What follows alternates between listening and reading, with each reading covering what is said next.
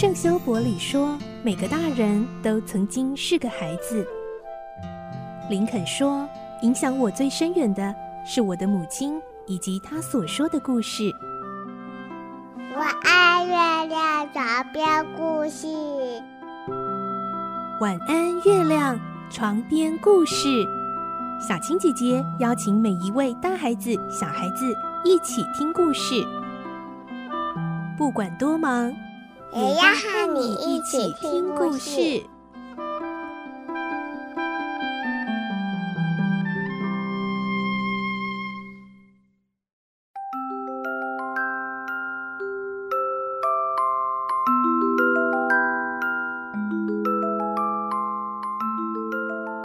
晚安，欢迎你和我们一起听故事。我是小青姐姐，我们继续来听小公主的故事。今天是三十九集，我们会听到莎拉和雅美在阁楼谈话的时候，听到了楼下明真校长在责骂贝奇的声音。到底发生了什么事呢？来听今天的故事。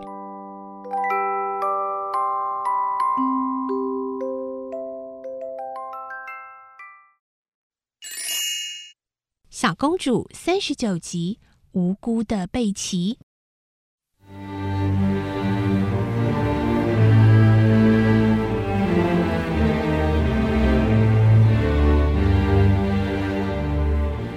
明真校长从来没上过阁楼，但是今天晚上他似乎很生气，说不定会跑上来。两人注意听着，明真校长就在楼梯旁边扯着嗓门骂贝奇。你撒谎！厨师不止一次告诉我说点心少了。不是我，我虽然肚子饿，不过不过我不会。闭嘴！你这个厚脸皮的臭丫头，胆敢偷吃东西！肉包子被你偷吃了一半。肉包子是明真校长的宵夜。我没有吃，我如果要吃，就会全部吃掉。但是我真的连碰都没碰一下，还要撒谎！明真校长打了贝奇一巴掌，发出很响的声音。赶快滚去睡觉！然后咕咚一声，贝奇被推倒在地板上，接着就是明真校长离去的脚步声。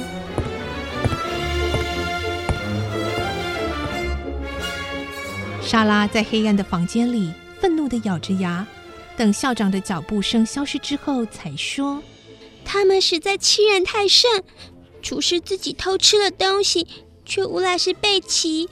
贝奇才不会偷吃，他只会在垃圾桶里找东西吃。”说到这里，莎拉抱头痛哭起来。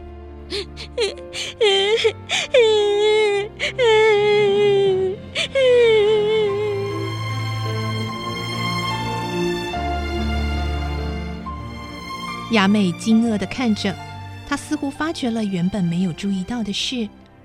也许，在雅美的脑子里也开始明白了一些事。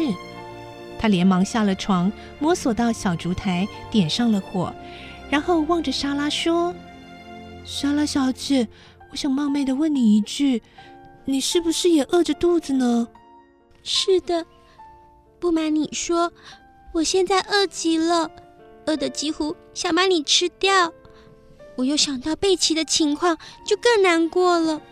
那孩子比我更惨，这种情况我本来不愿意让你知道，所以装着不在乎。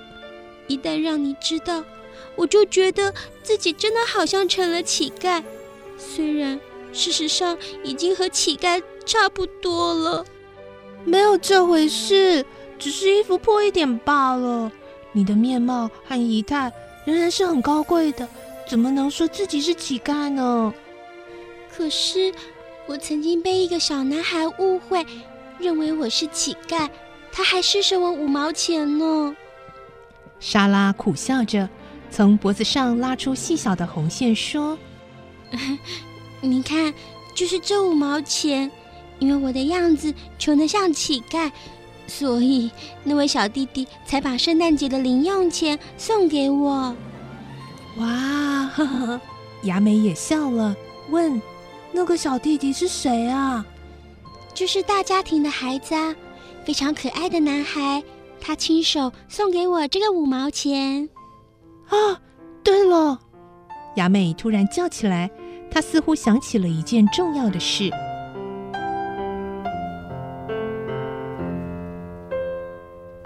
莎拉小姐，我真糊涂，怎么会忘了那件事？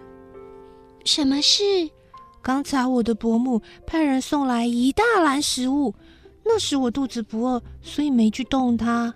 有肉饼、果酱、甜面包、蛋糕和葡萄酒哦，我怎么会忘了呢？我现在就去拿上来，我们在这里一块吃吧。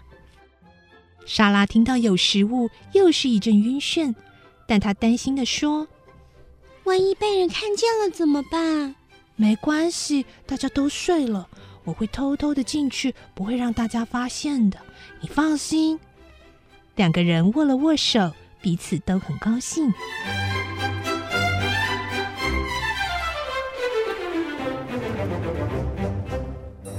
莎拉眨眨眼睛说：“雅美，我们可以幻想举办一个盛大的宴会，还有，我们也招待一下隔壁的囚犯，好不好？”“好，你快去请他过来。”莎拉走到墙边，用拳头在墙上轻轻的敲了四下。这暗号的意思是：“朋友，请由秘密通道过来，有事奉告。”墙壁的那边也立刻传来轻敲五下的声音。他马上就过来。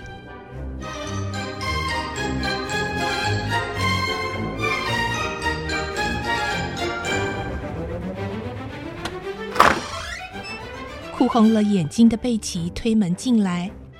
不好意思的擦了擦脸上的泪痕。贝奇，不要这样，没有关系的。雅美温柔的对他说：“贝奇，雅美小姐要招待我们哦，她马上就去拿一篮很好的东西过来呢。”什么好东西？是吃的吗？贝奇眼睛也亮起来。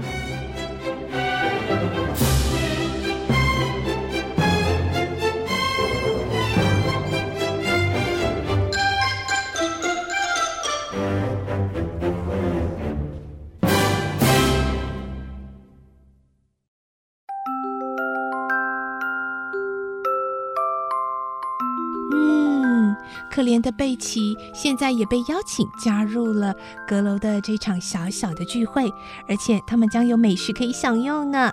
明天我们再继续来听莎拉小公主的故事。祝你有个好梦，晚安，拜拜。小朋友要睡觉了，晚安。